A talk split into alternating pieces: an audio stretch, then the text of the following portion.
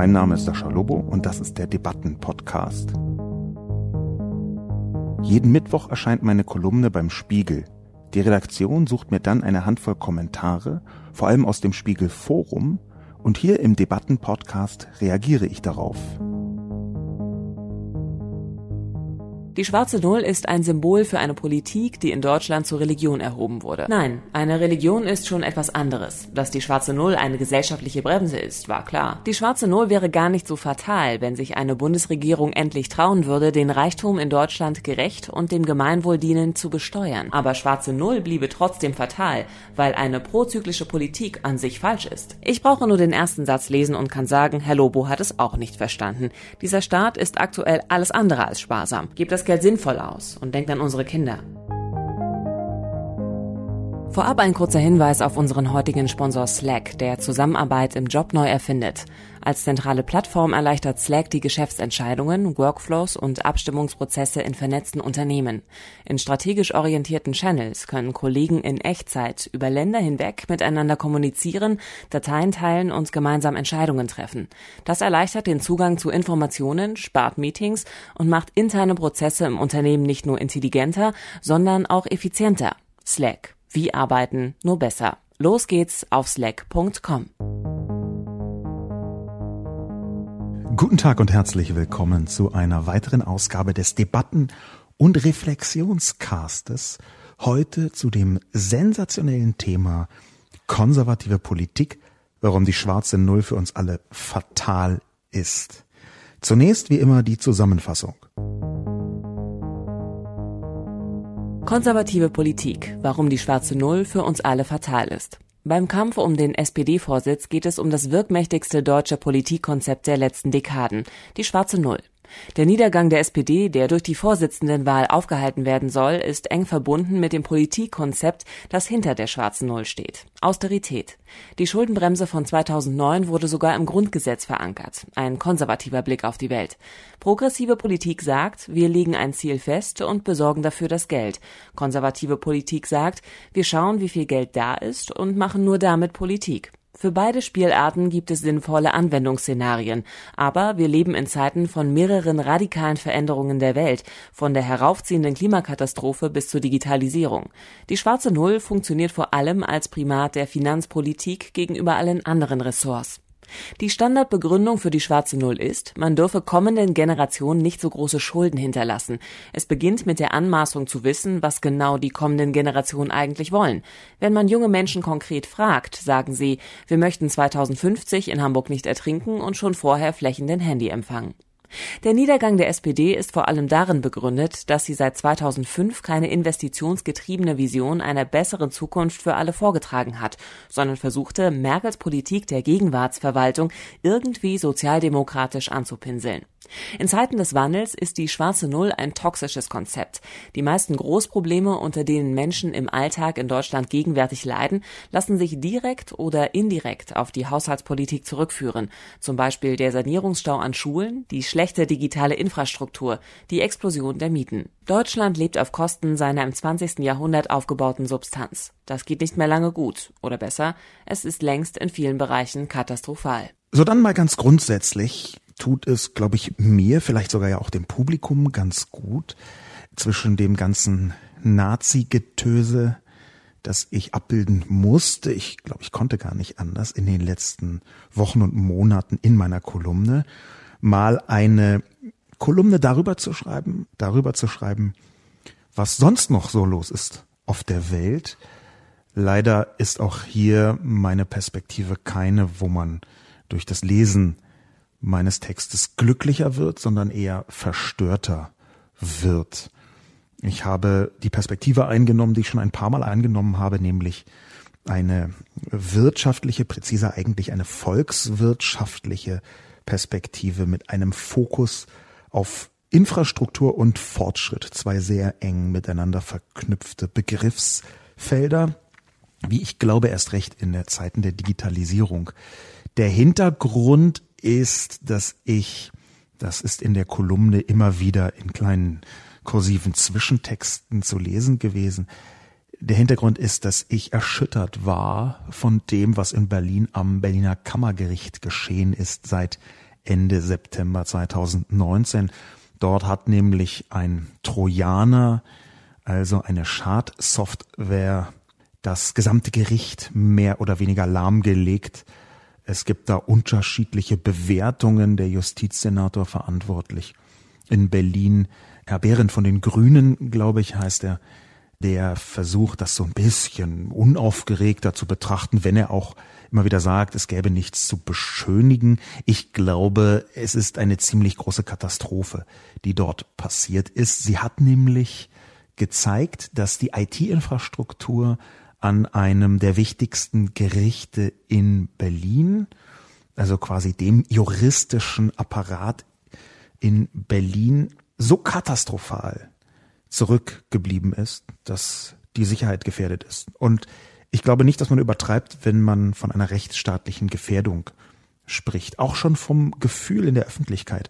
Wenn man den Eindruck hat, dass die Justiz nicht funktioniert und wenn diese Justiz deswegen nicht zu funktionieren scheint, jedenfalls aus den Augen der Öffentlichkeit, weil die einfach Windows 95 benutzen. Windows 95 im Jahr 2019, dann kriegt man, glaube ich, zu Recht Zitterkrämpfe. Man verliert dann auch so ein bisschen den Respekt vor dem Funktionieren staatlicher Institutionen.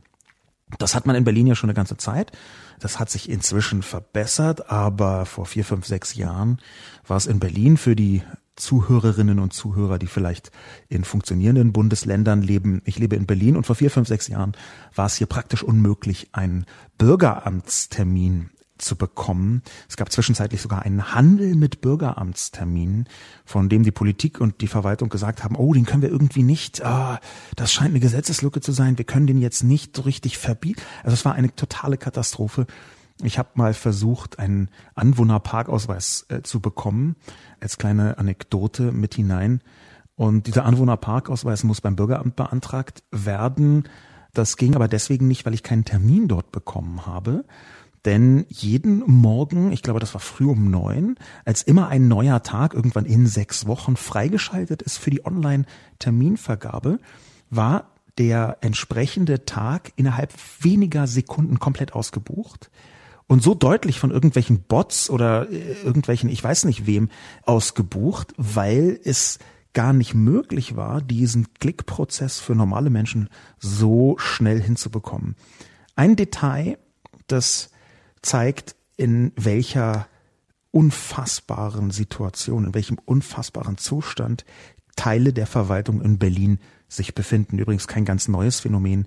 Berlin ist schon immer das dysfunktionalste Gebiet im deutschsprachigen Raum.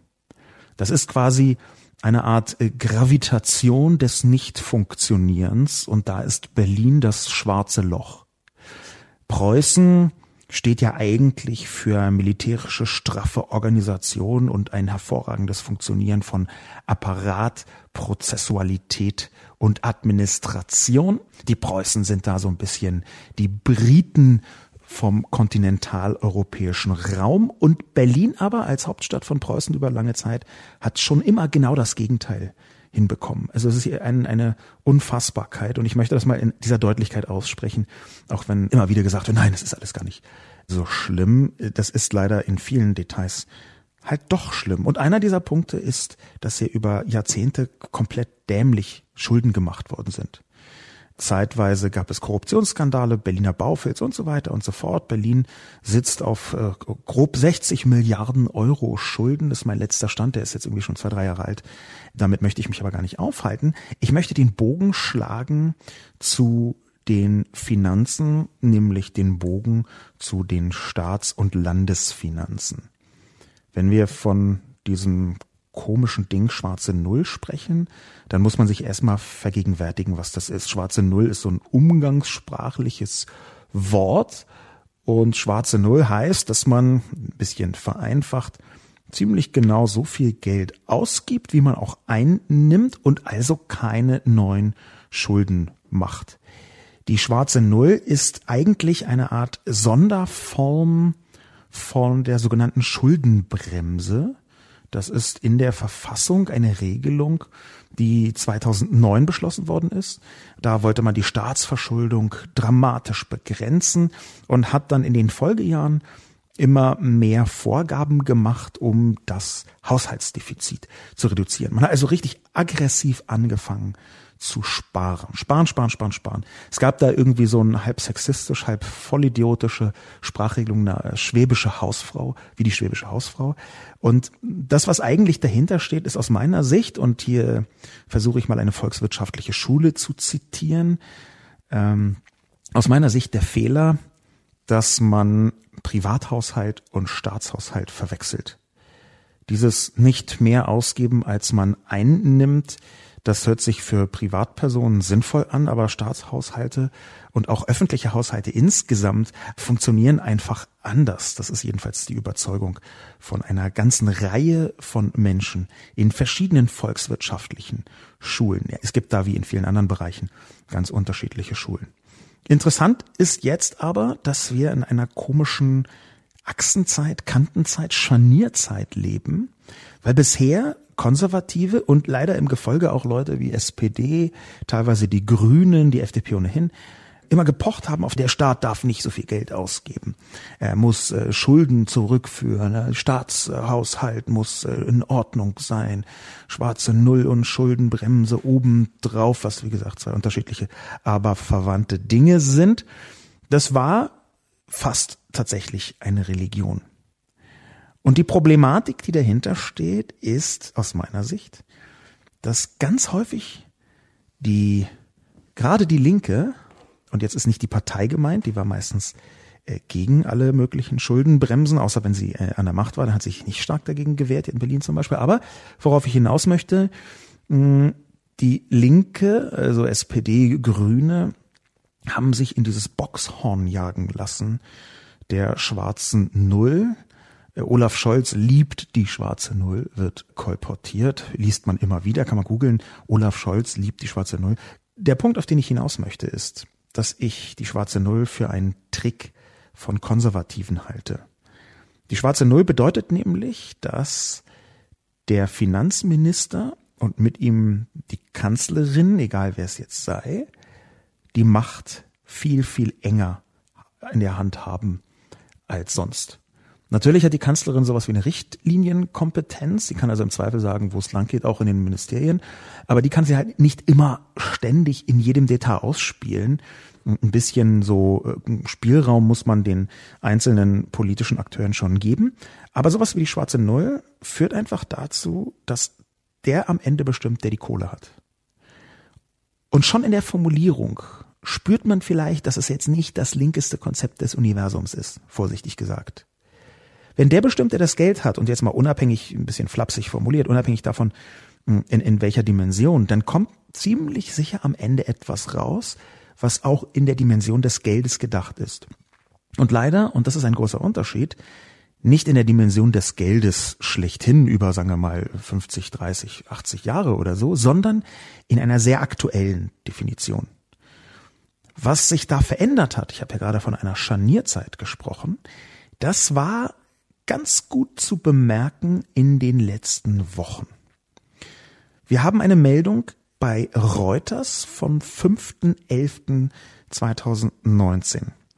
Da hat der Bundestagspräsident Wolfgang Schäuble, viel prominenter natürlich als Ex-Finanzminister und geradezu ikonisches Symbol der schwarzen Null, ein Interview gegeben und ist dort Forderungen nach einem schuldenfinanzierten Konjunkturprogramm entgegengetreten, paraphrasiere ich mal.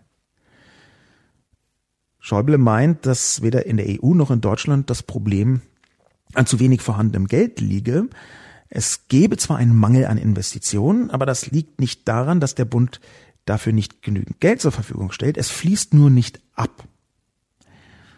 Das Problem sei, führt er denn noch ein bisschen weiter aus, eher in irgendwelchen Genehmigungsverfahren und in anderen Bereichen wie äh, die Kapazitäten, Planungsverfahren. Das ist eher der Grund, warum. Das ist eine häufige und beliebte Erklärung und natürlich hat Wolfgang Schäuble mehr ökonomischen Sachverstand als jetzt zum Beispiel ich. Es ist aber nicht so, dass ich jetzt der Einzige bin, der die schwarze Null problematisch findet, sondern ganz im Gegenteil. Ungefähr fast alle anderen finden die schwarze Null inzwischen auch schwierig. Es gibt zwar immer noch Leute in der Politik vor allem, die da irgendwie religiös dran festhalten, darüber habe ich geschrieben, aber ein weiteres ziemlich interessantes Faktum ist am 14.11.2019, Donnerstag, der 14.11.2019, bekannt geworden. Da stand im Handelsblatt Wirtschaft und Gewerkschaften bilden Allianz gegen die schwarze Null. DGB und BDI fordern in einer gemeinsamen Initiative mehr öffentliche Investitionen. Doch für die Union hat die schwarze Null Symbolcharakter. Das muss man sich auf der Zunge oder anderen relevanten Körperteilen zergehen lassen. Was hier geschehen ist. Wirtschaft und Gewerkschaften. Der BDI, der Bund Deutscher Industrie und der Deutsche Gewerkschaftsbund. Das sind schon, kann man sagen, Gegenspieler, was Wirtschaft und auch was Volkswirtschaft angeht, in den meisten Fällen. Und wenn die sich zusammentun, die normalerweise auch mit harten Bandagen gegeneinander, naja, prügeln würde ich nicht sagen, aber schon austeilen. Wenn die sich zusammenschließen und eine Allianz bilden gegen die schwarze Null, und das ist fast wörtlich zitiert von der gemeinsamen Initiative, dann sollte man doch langsam drüber nachdenken, ob da nicht etwas dran ist. Mehr noch, ich glaube, allein aus der digitalen Situation heraus sagen zu können, dass wir ganz dringend Abschied nehmen müssen von dieser Religion des keine Schuldensmachens. Die politische Konzeption, keine Schulden zu machen, die politische Konzeption von der schwarzen Null wird meistens unterschätzt. Die schwarze Null ist extrem gegenwartsfixiert, wo man eigentlich genau jetzt auf die Zukunft setzen müsste. Was nutzt denn der Jugend, platt formuliert, dass sie in, sagen wir mal, 15 Jahren x,y Prozent weniger Staatsschulden hat, wenn sie dafür das allerschlimmste Glasfasernetz des gesamten Planeten zur Verfügung hat. Was nutzt denn der Wirtschaft, wenn sie zwar, sagen wir mal, geringer belastet werden muss, äh, steuerlicherseits, weil sie weniger Steuern bezahlen muss, weil der Staat seine Finanzen besser im Griff habe, weil er weniger Schuldendienste leisten muss und so weiter und so fort. Also diese Verkettung. Wenn aber gleichzeitig die Infrastruktur nicht vorhanden ist, um überhaupt die digitale Transformation, die jetzt ansteht, hinzubekommen. Das ist ein so kurzsichtiges Konzept. Es geht davon aus, dass die Welt schon irgendwie nur so ein bisschen sich verändert und nicht ganz grundsätzlich sich verändert. Ich glaube, die schwarze Null ist auch deswegen fatal, weil sie im 20. Jahrhundert als Gedankengang geboren worden ist, nämlich als der Gedanke, Stabilität über alles zu setzen. Und zwar Stabilität in normalen Friedenszeiten. Nun ist Stabilität in der Tat etwas sehr Relevantes, aber Stabilität kann eben auch bedeuten, dass man investieren muss, um auch in zehn Jahren noch Stabilität zu haben. Ich möchte fast einen mich hinreißen lassen zu einem Okay Boomer, auch wenn das jetzt, wenn das in der Tagesschau erklärt worden ist, natürlich als Mem schon wieder seinen Lebenszyklus hinter sich hat. Aber das, worum es hier eigentlich geht, ist, hat man eine Vision für die Zukunft, wo man richtig viel Geld in die Hand nehmen muss? Ja oder nein? Und wer jetzt irgendwie 67,5 Jahre alt ist und denkt, ach, die deutsche Wirtschaft, der geht's doch eigentlich ganz gut. Ach, die Autos schwächeln so ein bisschen, aber das kommt in Ordnung mit dem Angriff Tesla oder was. Und ich glaube, dass man dann dramatisch verkennt, wie stark dieser Wandel voranschreitet und auch wie groß der Sanierungsstau ist. Das kommt ja noch dazu und ist halt so wütend machen, dass tatsächlich die Infrastruktur in Deutschland verrottet dass wir allein in den Schulen irgendwie 50 Milliarden Euro Sanierungsstau haben. Die Deutsche Bahn nochmal 60 Milliarden Sanierungsstau. Also einfach nur irgendwie Geld zu investieren, damit die Substanz erhalten bleibt. Ich meine, das ist jetzt wahnsinnig unangenehm, weil ich eigentlich es überhaupt nicht mag, wenn man anfängt, über die Bahn zu spotten oder über die Bahn zu schimpfen. Ich liebe natürlich die, die Bahn. Ich bin begeisterter Bahnfahrer, versuche wann immer ich kann mit der Bahn zu fahren und nur im absoluten Ausnahmefall, wenn es gar nicht anders geht, fliege ich. Aber die Bahn ist schon in einem Sinkflug der Substanz seit Jahren. Diese 60 Milliarden Investitionsstau, die spürt man schon. Und das ist nicht nur in der Pünktlichkeit, sondern in ganz vielen Details. Die Art und Weise, wie dort gearbeitet wird, die Art und Weise, wie die Mitarbeiter behandelt werden, die Art und Weise, wie neue Technologien eingeführt werden. Diese ganze Diskussion hat erfreulicherweise über 200 Kommentare mit sich gebracht und relativ fachorientiert ist sie abgelaufen. Das freut mich immer, wenn es nicht nur Geschimpfe gibt und hin und her und äh, Fronten prallen aufeinander, sondern es gab so eine richtige schöne Fachdiskussion, zum Teil auf Twitter, zum Teil auch in den Kommentaren. Es gibt natürlich auch immer die Leute, die irgendwie sagen, X hat keine Ahnung, Y hat keine Ahnung und Sascha Lobo hat sowieso doppelt keine Ahnung. Und dann ist auch völlig egal, dass ich da irgendwelche Wirtschaftsweisen zitiere oder einfach paraphrasiere, was ungefähr die halbe ökonomisch versierte Bundesrepublik sage. Das ist dann völlig schnurz. Dann wird erstmal gesagt, ja, keine Ahnung. Ich darf bei mir im Haushalt ja auch nicht so viel ausgeben. Aber die Diskussion möchte ich mal ein bisschen auf die relevanten Punkte ziehen. Auf Twitter ist ein Austausch geschehen. Es ist schon eine Reihe von interessanten Leuten. Es fing an damit, dass Kansel Kisiltepe, eine Ökonomin und Politikerin, die ist Mitglied des Bundestages für die SPD in Berlin, Friedrichshain und Prenzlau, Teile von Prenzlauer Berg. Kansel also hat meinen Artikel verlinkt und dazu geschrieben, Die schwarze Null ist ein Symbol für eine Politik, die in Deutschland zur Religion erhoben wurde. Sascha Lobo fordert zu Recht eine Eskabulation der Politik. Hashtag Generationenlüge, Hashtag schwarze Null. Esken Saskia, Novabo FM, Achim Truger, Sebastian Dolin, Katja Rietzler mit verlinkt. Das hat also Kansel geschrieben. Kansel gehört eher zu den linkeren SPD-Abgeordneten im Bundestag. Sie hat sich schon Namen gemacht dadurch, dass sie zum Beispiel sehr offensiv reagiert hat auf die Wohnungssituation. Sie ist natürlich ziemlichem Sachverstand ausgerüstet, weil sie politisch darin arbeitet. Sie war am Deutschen Institut für Wirtschaftsforschung Sie war beim DGB, sie ist Diplom-Volkswirtin, sie ist im Finanzausschuss. Es ist also definitiv eine Frau, die sich auskennt. Sie hat nun gesagt, dass eine Eskapulation der Politik gefordert ist. Das habe ich natürlich überhaupt nicht in meine Kolumne reingeschrieben. Aber dadurch, dass ich Olaf Scholz in meine Kolumne reingeschrieben habe und den Kampf um den SPD-Vorsitz mit adressiert habe, ist das nicht völlig falsch. Ich habe jetzt zwar nicht aufgerufen, Norbert Walter Borjans äh, und Saskia Esken zu wählen, würde ich auch nicht tun in dieser Plakativität. Ich habe aber schon eine gewisse Warnung vor der Olaf Scholzisierung der Politik beziehungsweise der weiteren Olaf Scholzisierung der Politik ausgesprochen. Und das kann man natürlich, wenn man unbedingt möchte, als Eskabulation der Politik sehen. Eskapulation ist ein Wortspiel von Saskia Esken und Norbert Walter Borjans. Die Güte dieses Wortspiels, da möchte ich jetzt mal nichts zu sagen, aber es ist schon relativ deutlich, dass die Richtung, die ich da eingeschlagen habe, offenbar stimmt, denn Kansel ist von Saskia Esken retweetet worden. Ich habe Saskia Esken schon zwei oder dreimal getroffen und mich mit ihr unterhalten, aus dem einfachen Grund, weil sie eine der ganz, ganz wenigen Informatikerinnen im Bundestag ist.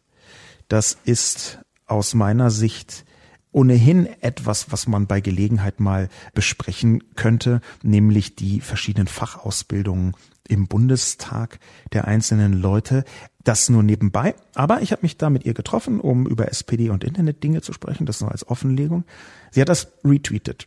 Und daraufhin haben sich verschiedene Leute zu Wort gemeldet, die an der Debatte teilgenommen haben. Zum Beispiel Ulrich Schneider. Ulrich Schneider ist Hauptgeschäftsführer des Deutschen Paritätischen Wohlfahrtsverbandes. Der ist übrigens Mitglied der Partei Die Linke. Und er hat dazu gesagt, als Antwort auf Kansel, Die schwarze Null wäre gar nicht so fatal, wenn sich eine Bundesregierung endlich trauen würde, den Reichtum in Deutschland gerecht und dem Gemeinwohl dienend zu besteuern. Echte Umverteilung tut Not. Das ist eine Position, die auch in den Kommentaren häufiger zu hören gewesen ist. Diese Position, die Ulrich Schneider hier abgibt, die ist sagen wir mal, die schwarze Null freundlichste, die etwa in der Linkspartei zu finden ist.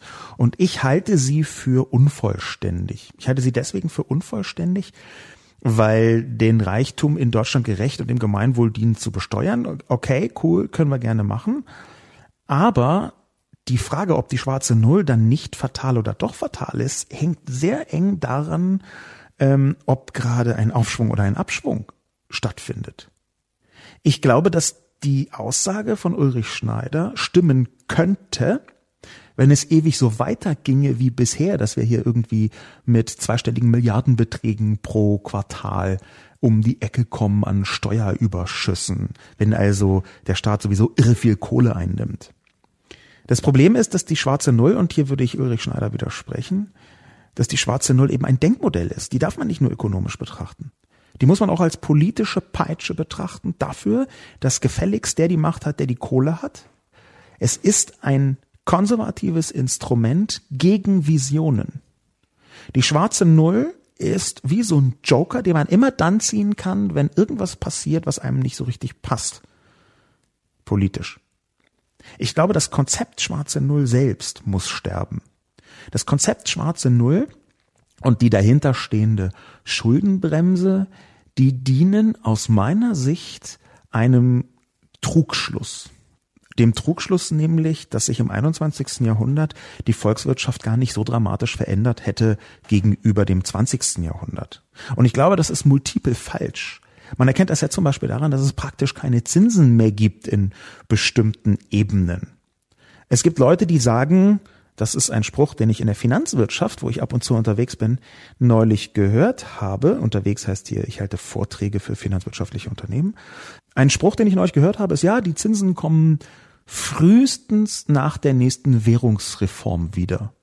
Und das hört sich für Laien irgendwie so ein bisschen entspannt, witzig an. Es ist aber natürlich ein ziemliches Drama. Währungsreform gab es ja in Deutschland schon ein paar Mal, zum Beispiel nach dem Zweiten Weltkrieg wird manchmal als Stunde Null bezeichnet. Und Null ist hier sehr wörtlich gemeint, das ist ungefähr das Gegenteil von schwarze Null, weil zur Stunde Null, zur Währungsreform haben halt alle Leute irgendwie einen Betrag X ausgezahlt bekommen und alles andere existierte nicht mehr. Übrigens inklusive Schulden.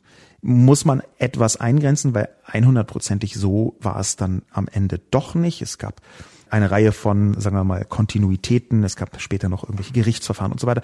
Klammer ich jetzt erstmal aus. Das, was hier mit dem Scherz mit Währungsreform gemeint ist, ist tatsächlich zu sagen, übrigens, liebe Gläubiger als Staat, übrigens, liebe Staatsgläubiger, eure Investitionen, die könnt ihr euch komplett in die Haare schmieren. Das ist, vermute ich jedenfalls, ist ja ein Scherz und Scherz erklären ist manchmal gar nicht so leicht, ist gemeint, wenn jemand in der Finanzwirtschaft sagt, Zinsen gibt's frühestens nach der nächsten Währungsreform.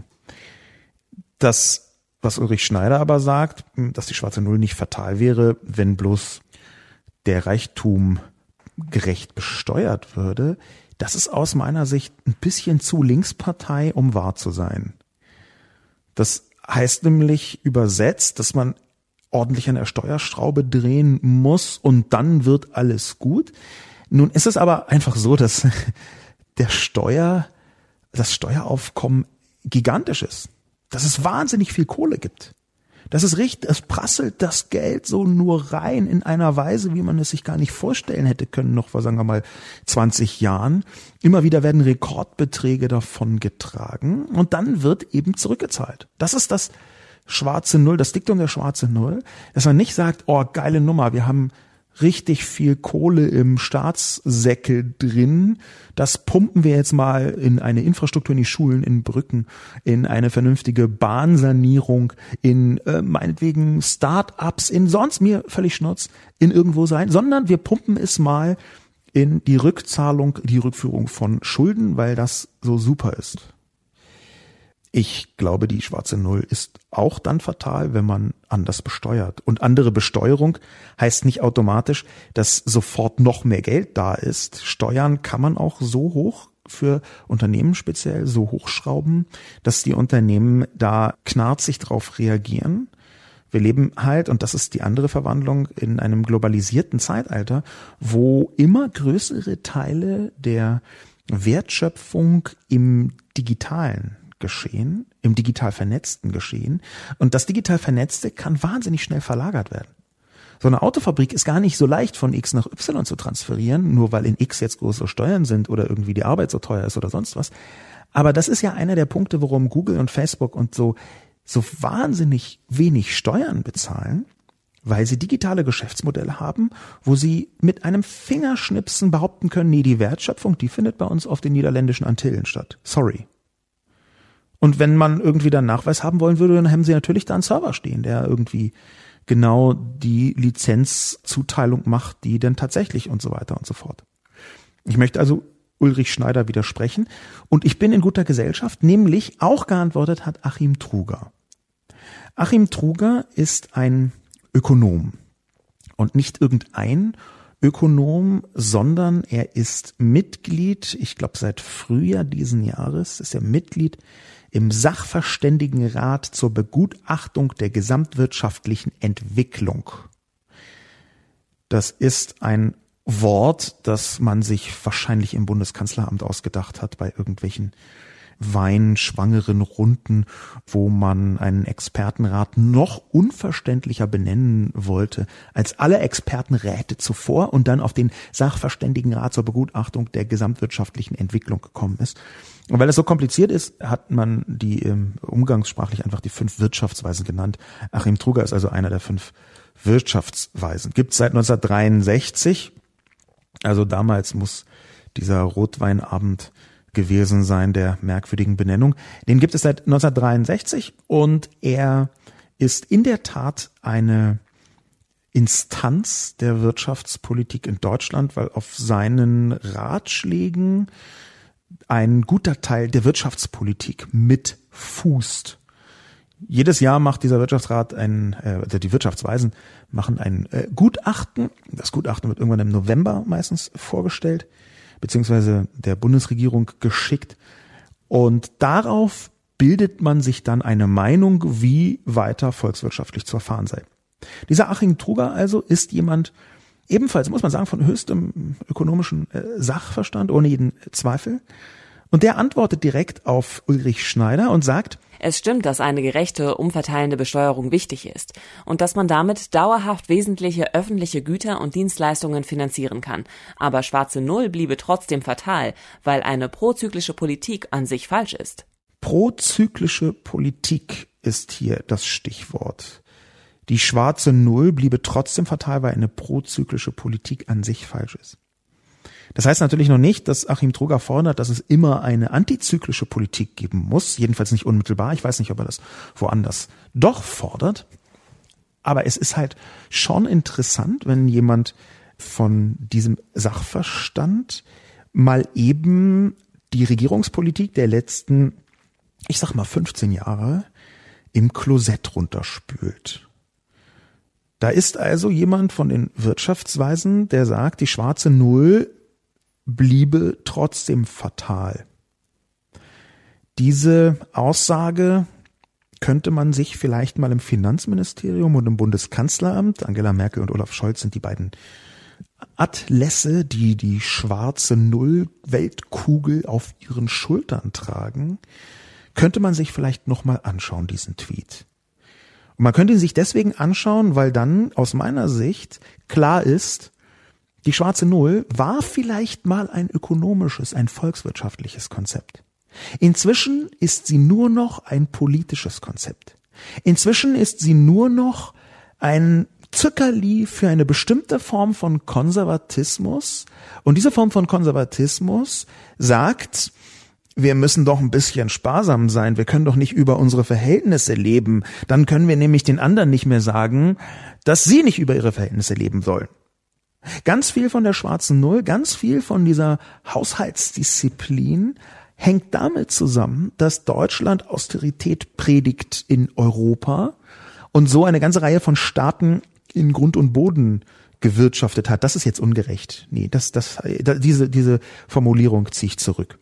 Es ist ja nicht so, dass Austerität immer und überall und in jeder Dimension automatisch falsch sein muss, vor allem weil es auch verschiedene Spielarten, verschiedene Betonungen von Austerität gibt. Und natürlich ist es so, dass wenn man eine halb korrupte Regierung hat, wie es in Griechenland länger der Fall war, egal welcher politische Farbe, und wenn diese halb bis ganz korrupte Regierung dann auch noch anfängt, ohne Sinn und Verstand Schulden aufzunehmen, die es dann anschließend in irgendwelchen Militärscheiß gepumpt hat, dieses Geld, dann ist natürlich ein bisschen Austerität und ein bisschen Hebelwirkung in diese Richtung gar nicht völlig falsch. Aber wir haben ein fantastisches Gegenbeispiel. Ein Gegenbeispiel dafür, dass auch das Beharren von den Konservativen auf Austerität sehr falsch sein kann. Und zwar genau dort, wo, das ist das Beispiel, wo gerade Wolfgang Schäuble noch als Finanzminister eingegriffen hat. Es gibt eine sehr interessante Geschichte. Ich habe sie in meinem Buch Realitätsschock abgebildet. Im Kapitel Rechtsruck ist das der Schlussakkord. Die Seiten 177 bis 179, 180 sogar. Und da gibt es eine Erzählung von Portugal. Portugal hat die Finanzkrise 2008 ziemlich heftig erwischt. Da gab es damals einen sozialdemokratischen Premierminister und der hat die EU um Hilfe gebeten. Dann um diese Hilfe zu bekommen, hat er ein ganz hartes Sparprogramm auf den Weg bringen wollen. Das Sparprogramm hat die EU gewissermaßen diktiert. Aber das Parlament, das in Portugal zu diesem Zeitpunkt äh, sanft linksorientiert war, lehnt einfach das Sparprogramm ab. Es kommt zu Neuwahlen und dann auf einmal ist eine rechtskonservative Regierung in Portugal am Start. Wir reden also von 2011, 2012 und diese rechtskonservative Regierung macht sich daran, die Forderungen der EU zu erfüllen. Und zwar nicht nur im Rahmen eines Sparplans, sondern auch im Rahmen eines indirekten Sparens. Arbeitnehmerrechte sind abgebaut worden, Sozialleistungen wurden gekürzt, Sozialleistungen sind bei Konservativen ein wahnsinnig beliebter Sparpunkt. Das Defizit sollte wirklich, wirklich abgebaut werden.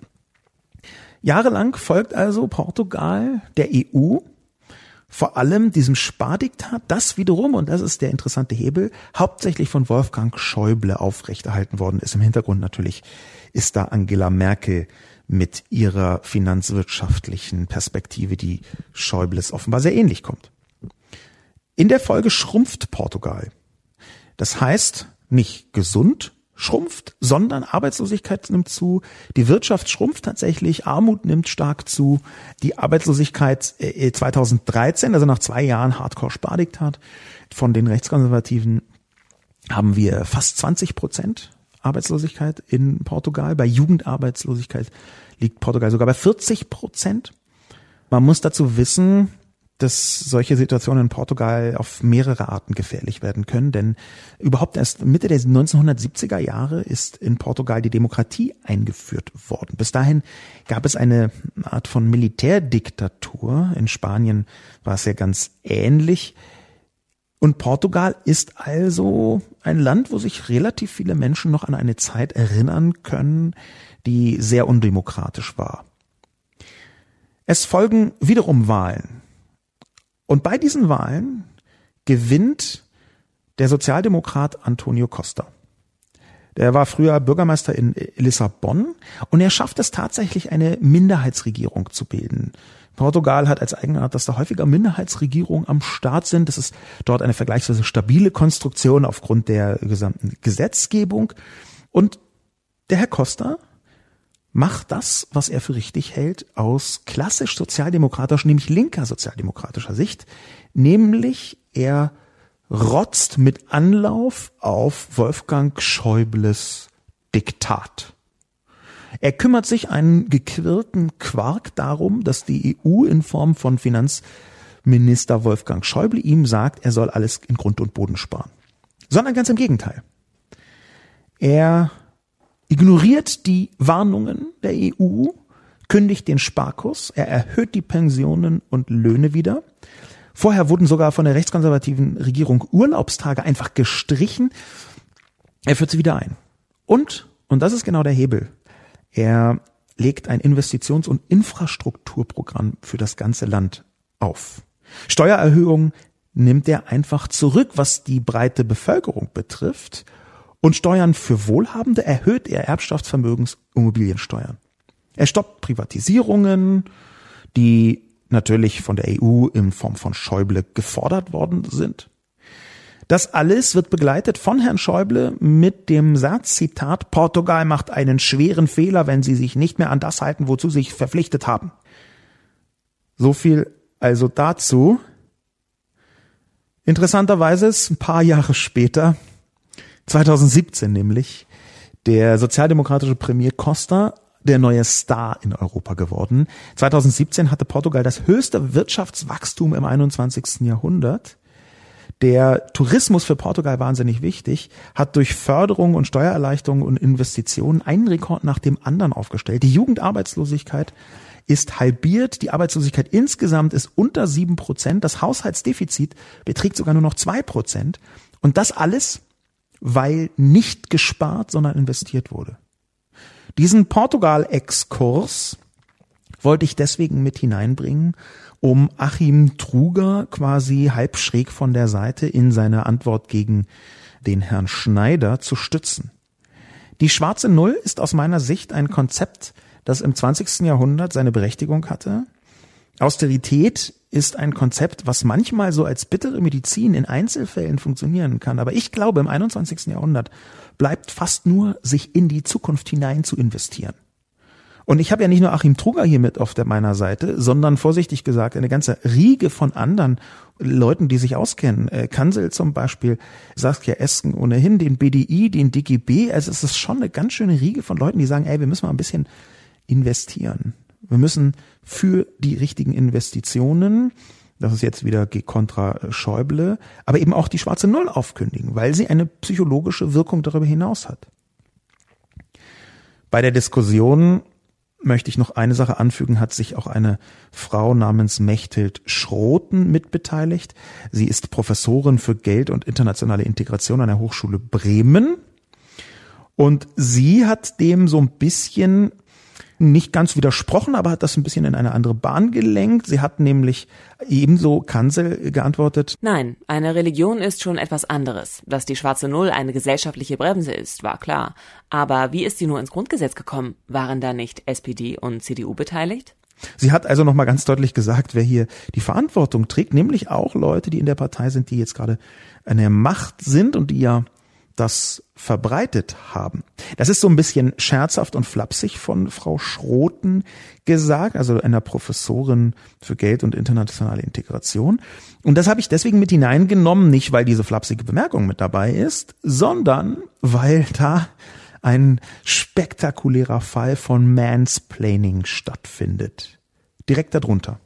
Eine Person namens Walter P. nämlich sagt auf Twitter, gerichtet an Mechthild Schroten, Die schwarze Null hat mit dem Grundgesetz nichts zu tun. Sie verwechseln das mit der Schuldenbremse, Frau Professor für Geld. Hoffentlich ist das Thema nicht Teil Ihrer Vorlesungen. Walter P. bezeichnet sich als Selbstdenker im äh, Twitter-Profil und schreibt sich eine, Zitat, Wisdom of Old Age zu. Interessant, interessant. Mansplaining, da ist also eine Professorin für Geld und der wird von einem Mann, der sich Selbstdenker nennt, darauf hingewiesen, dass die schwarze Null nichts mit dem Grundgesetz zu tun hat. Rein technisch, technically correct, sagt man dann im englischsprachigen Internet zu solchem Unfug. Rein technisch ist das nicht völlig falsch, weil in der Tat die Schuldenbremse das ist, was verfassungsrechtlich verankert ist. Aber auch Schuldenbremse ist ohnehin nur eine, sagen wir mal, verkürzte Formulierung von dem, was eigentlich da drin steht. Diese Schuldenbremse wurde eingeführt im Bundesrat und im Bundestag mit einer Zweidrittelmehrheit. Es war also wirklich eine breite Pro-Haltung dafür vorhanden. Dafür musste sogar die Verfassung geändert werden lange Geschichte, aber die Verfassung war vorher nicht dazu geeignet, dass man das äh, so hätte einfliegen können, wie es gewünscht war. Aber Schwarze Null als Sonderfall der Schuldenbremse, also als Extremform der Schuldenbremse gewissermaßen, kann man flapsig schon so sagen, dass sie im Grundgesetz ist. Und dann kommt der Mansplainer. Naja. Wir haben jetzt eine sehr lange Anfangsperiode gehabt, die eigentlich fast schon eine Mittel- und Schlussperiode ist. Ich möchte trotzdem noch natürlich auf die Kommentare bei Spiegel Online eingehen. Padme G zum Beispiel. Padme G. vertritt eine Meinung, die häufiger in den Kommentaren zu lesen ist. Er glaubt, anders als Sascha Lobo, ohne schwarze Null zahlen immer die kleinen Leute.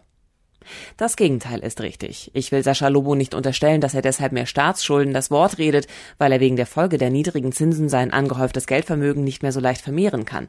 Aber tatsächlich nützt der Dreiklang aus Staatsschulden, hohen Zinsen und hoher Inflation vor allem den Wohlhabenden. Es kann einfach nicht gesund sein, wenn die Steuergelder zum großen Teil für Zinsen ausgegeben werden. Na, wem nutzt das wohl? Wo landet das Geld? Genau, den Banken, denen, die Staatsanleihen gekauft haben, denen, die hohe Zinsen kassieren können. Wer soll denn bitte bei 8% Zinsen ein Haus finanzieren? So war es in der sozialliberalen Zeit mit hoher Staatsneuverschuldung. Wer arm ist, bleibt dann schön arm, auch wenn er vom Staat Almosen bekommt. Er bleibt schön unten. Nie wieder so etwas. Jetzt ist es gerechter. Mittlere Familien ohne Riesenerbschaft können für zwei Prozent Zinsen bauen. Der Staat verliert keine Unsummen an Zinsen, die einer Umverteilung von unten nach oben gleichkommen. Nur die Leute mit Geld auf der hohen Kante jammern. In der Regel gehören Journalisten und Politiker dazu, weil sich ihr Geld nicht mehr vermehrt. Der Kapitalmarkt reagiert extrem empfindlich auf die Nachfrage durch den Staat. Deshalb hoffe ich, dass die Bundesregierung nicht bald wieder in das alte Muster zurückfällt. Padme G. lebt noch im 20. Jahrhundert. Das kann ich als Kurzanalyse dieses Kommentars feststellen. Denn nicht nur diese Fixierung auf die schwarze Null ist aus dieser Zeit, sondern auch, das erkennt man sehr deutlich, zu glauben, dass Geld auf der hohen Kante ein Kennzeichen von Journalisten sei. Das ist 2019 eine der mutigsten Behauptungen, die ich überhaupt im beruflichen Kontext und erst recht im journalistischen Kontext gehört habe. Da haben Sie, liebe Person Padme, ganz offensichtlich die letzten 15 Jahre nicht mitbekommen. Im Gegenteil, es gibt dazu leider gar nicht so detaillierte Zahlen, aber Journalisten gehören inzwischen zu den schlechtest bezahlten Menschen, die einen akademischen Beruf ausüben. Es gibt Schätzungen, nach denen fast die Hälfte der Journalisten in den letzten 15 Jahren ihren festen Job verloren haben oder gekündigt haben oder dass die entsprechenden Medien pleite gegangen sind. Diese Zahl bezieht sich meines Wissens auf private Medien und nicht auf öffentlich-rechtliche. Es ist einfach faktisch nicht so, dass Journalisten reich sind, vorsichtig gesagt. Dafür, dass sie studiert haben, verdienen sie bestürzend wenig. Auch das kann man so sagen. Es ist wenn man, sagen wir mal, so ein Abteilungsleiter in einem äh, DAX-Konzern ist oder wenn man eine Justiziarin in einer mittelständischen Firma ist ähm, oder wenn man ein Team leitet in irgendeiner Agentur, dann wird man fast sicher besser bezahlt als Journalisten und ganz sicher besser bezahlt als freie Journalisten. Ein guter Teil der Journalisten und Journalistinnen arbeitet nämlich inzwischen frei und verdient noch bestürzend weniger als ohnehin. Das nur nebenbei der nächste Punkt mit dem 20. Jahrhundert ist ja einfach, dass diese Fixierung auf ein Haus zu bauen, das ist schon mutig, da immer noch von kleine Leute zu sprechen. Das konnte man 1970 tun. Das konnte man 1980 auch noch tun. Vielleicht hätte man das sogar 1990 noch tun können, nämlich zu sagen, wie sollen denn die kleinen Leute ein Haus finanzieren? In Klammern kaufen oder bauen. Aber im Jahr 2019, mit Verlaub gesagt, kann ich einfach beim besten Willen nicht erkennen, dass die sogenannten kleinen Leute in der Lage sind, ein Haus zu kaufen oder zu finanzieren. Nicht nur, dass die Immobilienpreise katastrophal explodiert sind in den meisten Städten und auch um die Städte herum, also dort, wo die meisten Menschen leben oder ein Gutteil der Menschen lebt, nicht nur, dass das geschehen ist, sondern trotz Niedrigzinszeit braucht man halt immer noch vergleichsweise viel Staatskapital.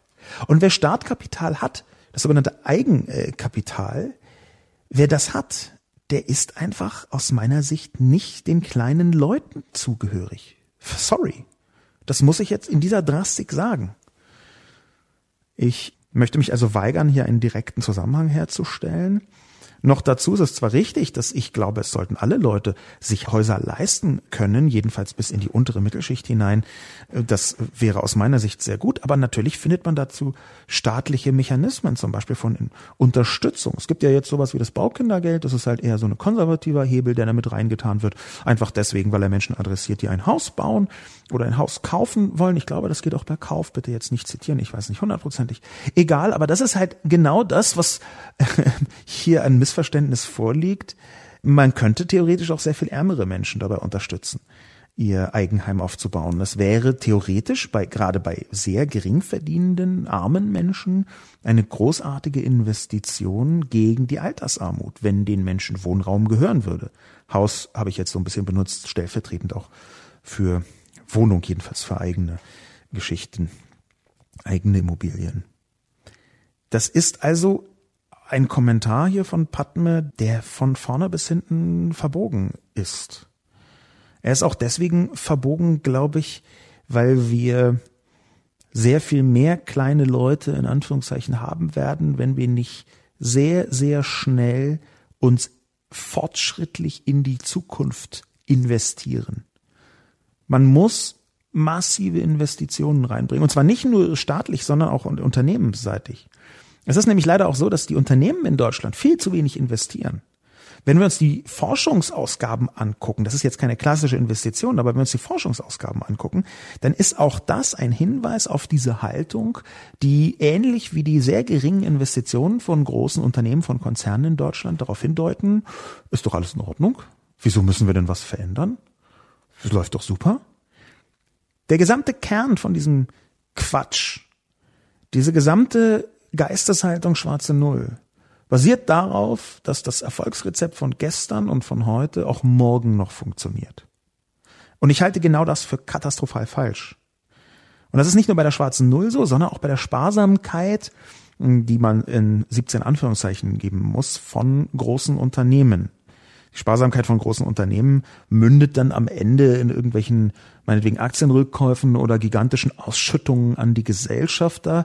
Dagegen ist jetzt nicht immer etwas zu sagen, aber je mehr Geld man an die Gesellschafter ausschüttet, desto weniger hat man für Investitionen. Ein altes, sehr, sehr bekanntes Problem. Übrigens eins, das ganz eng auch zu tun hat mit der miserablen digitalen Infrastruktur in Deutschland. Dadurch, dass 31,9 Prozent der Telekom noch immer dem Staat gehören, und dadurch, dass der Staat regelmäßig ganz Schnafte findet, wenn er zwei, drei Euro ausgeschüttet bekommt von der Telekom, unternimmt der Staat einfach exakt genau gar nichts dafür, dieses Geld zu reduzieren. Im Gegenteil, das ist manchmal sogar komplett eingeplant. Dadurch, dass die Telekom gezwungen wird, offensiver zu investieren. Das ist übrigens nur ein mikrokleiner Aspekt der katastrophalen Infrastruktur, aber es ist ein Aspekt. Ich glaube, dass Padmes Kommentar in die falsche Richtung geht. Ich glaube, die jetzige Situation muss genutzt werden, um massiv zu investieren. Ray 8 betitelt seinen Kommentar mit falsch. Das Problem sei nicht ein sparsamer Staat. Ich brauche nur den ersten Satz lesen und kann sagen, Herr Lobo hat es auch nicht verstanden. Dieser Staat ist aktuell alles andere als sparsam. Steuereinnahmen, Rekorde werden umgesetzt in höchste Ausgaben ever. Zur Folge hat das einen stockenden Mittelabfluss, weil schlicht keine ausführenden Unternehmer oder Arbeitskräfte auf dem Markt sind. Die Kommunen als meistens Ausführende schaffen es schlicht nicht mehr. Schulden dürfen nie Selbstzweck sein und schon gar nicht in dieser Situation. Ray 8 macht genau das, was ich am liebsten mag bei Kommentatoren, nämlich erstmal zu sagen, alles keine Ahnung. Und mit alles meine ich jetzt, ich bin adressiert, aber dadurch, dass ich hier äh, tatsächlich inhaltlich vor allem Konzepte von anderen Leuten, die ich ja zum Teil zitiere, vorantrage, kann man schon sagen, Ray 8 sagt Achim Truger, jetzt etwas äh, verkürzt gesagt, lieber Wirtschaftsweiser, Sie haben keine Ahnung. Sie haben es nicht verstanden. Dass der Staat aktuell alles andere als sparsam ist, das kann man in gewisser Weise so sehen, weil die Ausgaben tatsächlich gar nicht so gering sind. Aber hier muss man ja gleichzeitig etwas anderes beachten, nämlich dass Sparsamkeit auf staatlicher Ebene eine völlig andere Funktion und auch eine völlig andere Wirkung hat als, sagen wir mal, Sparsamkeit in einem eigenen Haushalt. Der Staat ist schon sparsam, weil Sparsamkeit auf Staatsebene die Verinnerlichung des Konzepts schwarze Null slash Schuldenbremse slash Austerität mit sich bringt. Das ist die Sparsamkeit. Sparsamkeit einfach als Gedankenmodell zu sagen, unser Politikkonzept sagt, der Haushalt muss ausgeglichen sein. Keine Neuverschuldung. Weniger Neuverschuldung, Schuldenrückführung. Der Staat führt Schulden zurück. 2018 hat der Staat massiv Schulden zurückgeführt. Die genaue Zahl habe ich nicht mehr im Kopf. Ich meine, es war etwas um 50 Milliarden Euro Reduktion. Und wenn ich von der Staat spreche, ist dann immer eine Dreieinigkeit der öffentlichen Hände gemeint, nämlich hm, der Staat selbst, die Länder und die äh, Kommunen slash Gemeinden. Das sind ja die verschiedenen Ebenen, auf denen Verschuldung stattfindet. Und ich glaube, die alle haben reduziert, die haben alle zurückgeführt. Und sie haben es getan, weil Sparsamkeit in ihren Köpfen stattfindet. Ein stockender Mittelabfluss, weil schlicht keine ausführenden Unternehmen und Arbeitskräfte auf dem Markt sind. Das stimmt in einigen Bereichen. Wir sind zum Beispiel, was Bau angeht, in Deutschland am oberen Limit der Auslastung. Ja, wenn man irgendwie so ein größeres Bauprojekt hat und sagen wir mal bei einem mittelständischen Handwerksbetrieb anruft, könnten Sie eigentlich, äh, dann fangen die schon nach, könnten Sie an zu lachen, äh, schreien ins Telefon vielleicht 2024 und legen dann wieder auf. Es ist in der Tat so, dass ganz viele Bauunternehmen aus dem Stand irgendwie nochmal 50 Prozent Leute obendrauf einstellen könnten, weil sie mehr Aufträge haben könnten, als sie abbilden können. Das ist in der Tat wahr. Komma, aber einer der Gründe, warum das so ist, sind die zuvor unterlassenen Investitionen. Nehmen wir ruhig diesen Bereich Bau- und Wohnungswirtschaft. Der Bereich Bau- und Wohnungswirtschaft ist deswegen interessant, weil er, das habe ich in meiner Kolumne ja auch beschrieben, so vielfältige Auswirkungen hat. Diese Auswirkungen, die sind unter anderem dort zu spüren, dass nur teure Wohnungen gebaut werden. Wie hängt das miteinander zusammen? Nun, es gibt eine Vielzahl von Bauunternehmungen, die für 4000 Euro den Quadratmeter bauen können und dementsprechend vergleichsweise teure Wohnungen auf den Markt bringen. Egal ob klein oder groß, hier hängt es am Ende eher von der Quadratmeterzahl ab, dass sie im Vergleich zur Fläche teuer ist. Eigentlich müsste man längst auch für 2000 Euro den Quadratmeter bauen können. Das gab es in Ausnahmefällen tatsächlich, dass das Leute gemacht haben. Im Durchschnitt aber eher nicht. Eine Vielzahl von Wohnungen wurde gebaut, eben eher im oberen Bereich, so für, für, für die Mittelschicht, aber eher im oberen Bereich. Und jetzt nicht irgendwie Friedrich Merz obere Mittelschicht, sondern echte obere Mittelschicht. Leute, die hm, eine Wohnung in der Innenstadt bezahlen können. Der Grund, warum so wenige Unternehmen in Deutschland für 2000 Euro den Quadratmeter bauen können, jetzt mal so ganz grob in die Tüte gesprochen, ist, dass sich die Bauwirtschaft in Deutschland genau null um Digitalisierung gekümmert hat. bisschen vereinfacht. Jedenfalls wahnsinnig wenig. Wie so viele andere Unternehmen auch. Warum auch? Hat doch auch so funktioniert. Die deutsche Bauwirtschaft gehört zu den am wenigsten digitalisierten Branchen im direkten Vergleich zu den Nachbarländern. Wenn wir sowas betrachten wie BIM, Building Information Modeling zum Beispiel, das ist quasi die Grundlage der Digitalisierung der Bauwirtschaft und damit eben auch die Grundlage der Digitalisierung von den nachgelagerten Ökonomien wie jetzt Wohnungswirtschaft. Wenn wir uns das anschauen, BIM Digitalisierung für den Bau, dann ist es in Deutschland etwas, wo die meisten Architekten schon abwinken und sagen, ach, jetzt lass mich damit in Ruhe, das habe ich mich noch nicht so intensiv mit beschäftigt. In Großbritannien ist das seit 2011 verpflichtend für Gebäude in der öffentlichen Hand. Für, seit 2016 ist das verpflichtend sogar in der zweiten Stufe. Das heißt, sämtliche Gewerke müssen auch BIM benutzen. BIM bedeutet, dass man vor dem Haus einen digitalen Zwilling baut. Bisschen vereinfacht, aber in diese Richtung geht es. Und auf diese Weise, wenn man einen digitalen Zwilling hat, wo wirklich jedes einzelne Teil komplett durchgerechnet ist und gebaut ist als digitales Modell und dann kloppt man da irgendwie das entsprechende Haus auch hin. Wenn man das tut, dann kann man gigantische Einsparpotenziale heben. Das ist in Deutschland nicht geschehen. Ich weiß gar nicht, ob ich mich jetzt ein bisschen verfranst und verhaspelt habe. Hinausgehen wollte ich darauf, dass es stimmt, dass viele Kapazitäten gar nicht mehr hebbar sind. Aber auch das ist ein hausgemachtes Problem. Das war ja eine Antwort auf Ray 8 zum Thema schlicht keine ausführenden Unternehmer oder Arbeitskräfte am Markt sind. Ja, kein Wunder, Wenn der Markt irgendwie immer noch auf dem Niveau von, sagen wir mal, 1997 ist, wenn man halt immer noch irgendwelche Pläne per Fax verschickt, dann muss man sich nicht wundern, wenn die Produktivität eben auf einem Niveau bleibt wie 1997. Und wenn das so ist, dann sind natürlich die Kapazitäten viel schneller und leichter erschöpft und man muss für viel mehr Geld zum Beispiel bauen. Wir haben jetzt einen sehr großen Bogen geschlagen und ich weiß nicht, ob Teile meiner Argumentation nicht auch, sagen wir mal, eine vergleichsweise dünne Argumentation waren oder ob meine Kausalkette an der einen oder anderen Stelle etwas blechern geraten ist oder gar viel zu vereinfacht. Aber die Richtung stimmt. Die große Auslastung in Deutschland, die Ray 8 betrachtet, die hängt auch mit der mangelnden Digitalisierung zusammen, weil Digitalisierung immer Effizienz bedeutet. Als letzten Kommentar möchte ich den von Derevo mit hineinnehmen. Auch Derevo hält nicht viel von noch mehr Schulden. Er verweist auf die gesparten Zinsen und kritisiert das Windows 95 Beispiel aus der Kolumne. Genau, bezahlen soll die nächste Generation. Die letzten Jahre hat der Staat Jahr für Jahr Rekordeinnahmen. Mit dem vielen Geld ist es möglich, die notwendigen Investitionen ohne neue Schulden zu finanzieren. Gebt das Geld sinnvoll aus und denkt an unsere Kinder. Das Windows 95 Beispiel im Artikel ist unsachlich. Dass die Verwaltung in Berlin nicht funktioniert, liegt nicht am fehlenden Geld. Siehe Flughafen. Schrittchen für Schrittchen seziert als Schlussakkord diesen kurzen Kommentar. Es stimmt, dass es nicht nur am Geld liegt, wie die Verwaltung in Berlin katastrophal funktioniert. Es liegt aber auch am Geld. Geld ist da so ein bisschen die nicht funktionierende zentrale Schnittstelle, könnte man sagen.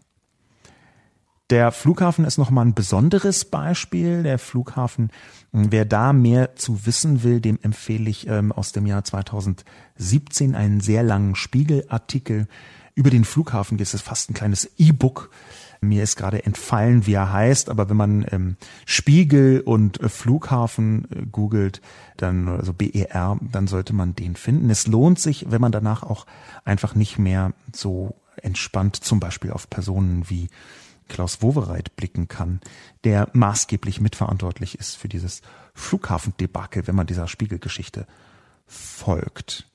Es stimmt also, es liegt nicht nur am Geld, es liegt aber eben auch am Geld. Denn dass das Geld nicht da ist, dass man immer weiter kürzt, das hat auch einen Personalmangel verursacht, der eine Überlastung verursacht. Die Justiz in Berlin ist katastrophal überlastet. Wir haben, das ist eine Anfrage von Benedikt Lux gewesen aus dem Jahr 2016, wenn ich mich richtig erinnere, ein Mann von den Grünen, der im Berliner Parlament sitzt. Im Abgeordnetenhaus heißt das präziser. Der hat eine Anfrage gemacht und diese Anfrage hat ergeben, dass in Berlin damals fast 10.000 Menschen mit Haftbefehl gesucht werden, die nicht in die Gefängnisse kommen. Fast 10.000 Menschen werden eigentlich gesucht mit Haftbefehl und sind aber dann noch draußen noch frei. Die laufen einfach rum. Der Hauptpunkt ist, dass sie nicht angetroffen worden sind. Und schlimmer noch, die sich nicht gemeldet haben. Denn es ist gar nicht so, dass man, wenn man verhaftet wird und dann irgendwie verknackt wird, dass man dann irgendwie abgeholt wird bei Nacht und Nebel. Das passiert zwar auch, ist aber offenbar eher die Ausnahme. Eigentlich kriegt man nur einen Brief und äh, da steht drin, melden Sie sich am übernächsten Dienstag um elf bitte in der Justizvollzugsanstalt. Und wenn man das einfach nicht tut, dann macht der Staat erstmal ganz gezielt nichts in Berlin. Und offenbar macht er fast 10.000 Mal nichts oder so wenig, dass es nicht geklappt hat. Manche ziemlich schlimme Leute würden dann, dann gibt es den Versuch, den einzusammeln von der Polizei. Es ist aber auch nicht immer so, hängt von der Schwere der Tat ab. Und das alles hängt damit zusammen, dass in Berlin die Verwaltung kaputt gespart worden ist. So muss man es sagen. Wenn ich mir anschaue, wie die IT aussieht, wenn ich mir anschaue, wie die IT der Polizei aussieht, wenn ich mir anschaue, dass ganz normale Polizisten einfach ganz standardmäßig ihre Privathandys mitnehmen auf einen Einsatz in den ganz normalen Polizisten-Arbeitsalltag, einfach weil ihnen sonst ein Kommunikationsinstrumentarium fehlen würde, wenn sie das nicht hätten. Wenn ich mir also solche Mechanismen anschaue, dann sage ich, doch, das Versagen der Verwaltung, das Versagen der verschiedenen Stellen, der staatlichen Stellen, das spürt man und es liegt doch auch am Geld. Das Windows 95 Beispiel zeigt das ja sehr gut. Das ist nicht unsachlich. Hätten die hier eine vernünftige Software, dann wäre genau das jetzt nicht passiert. Das ist doch relativ klar, oder? Ich glaube, als Schlussakkord kann man vielleicht in dem Kommentar von Derevo etwas mitnehmen. Gebt das Geld sinnvoll aus und denkt an unsere Kinder. Ich bin mir ziemlich sicher, dass der Revo was anderes meinte, aber diesen kleinen Satz, den würde ich komplett unterschreiben. Gebt das Geld sinnvoll aus und denkt an unsere Kinder. Jetzt müssen wir nur noch bestimmen, was sinnvoll ist. Ich fände zum Beispiel gegen den Klimawandel das Geld auszugeben, für digitale Infrastruktur das Geld auszugeben, für bezahlbaren Wohnraum das Geld auszugeben, für die Abschaffung der Existenzangst Geld auszugeben, für Bildung Geld auszugeben. Schon ziemlich toll und auch sinnvoll und obendrein noch an die Kinder gedacht. Mein Name ist Sascha Lobo mit diesem freundlich in die Zukunft gewandten, aus Ruinen auferstandenen Schluss bedanke ich mich fürs Zuhören und bis zum nächsten Mal.